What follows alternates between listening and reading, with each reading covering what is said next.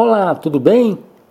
E a Procuradoria da República aqui em Alagoas vem analisando uma série de denúncias de um suposto esquema criminoso envolvendo representantes de uma editora de livros localizada no vizinho estado de Pernambuco, em conluio com alguns prefeitos daqui de Alagoas.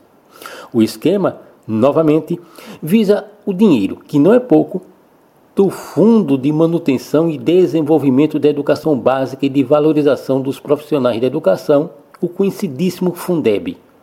Em Pernambuco, os bandidos entram em contato com os prefeitos daqui de Alagoas, previamente selecionados pela vida pregressa, e os convencem de fazerem parte do esquema criminoso. A trama é bastante simples, quase que imperceptível. Retido nas contas das prefeituras, Parte do dinheiro do Fundeb pode ser usado sim, com menos restrições, para a compra de livros escolares, isso mesmo. E é justamente aí que a bandidagem está de olho. O plano é convencer esses prefeitos a comprarem livros, cada livro pelo valor de 300 reais, que não vale nem 15.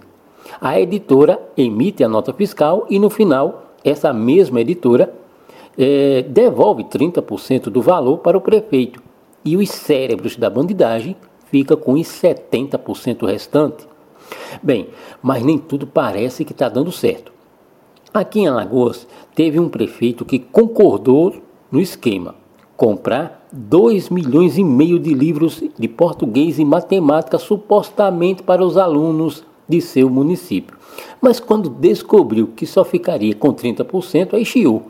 O ganancioso, ele queria meio a meio mas as tratativas continuam. Mas vamos ao que é fato. Os prefeitos que estão se deixando engabelar pelo bando de criminosos têm um quase habeas corpus preventivo que impede eles de serem presos. E eu explico.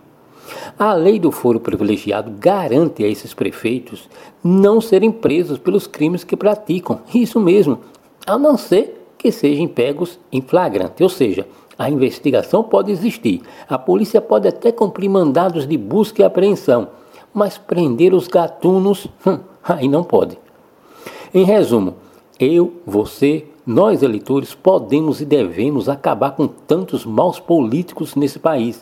Paremos de se enganar, de votar por dinheiro ou achando que não existe um político sério.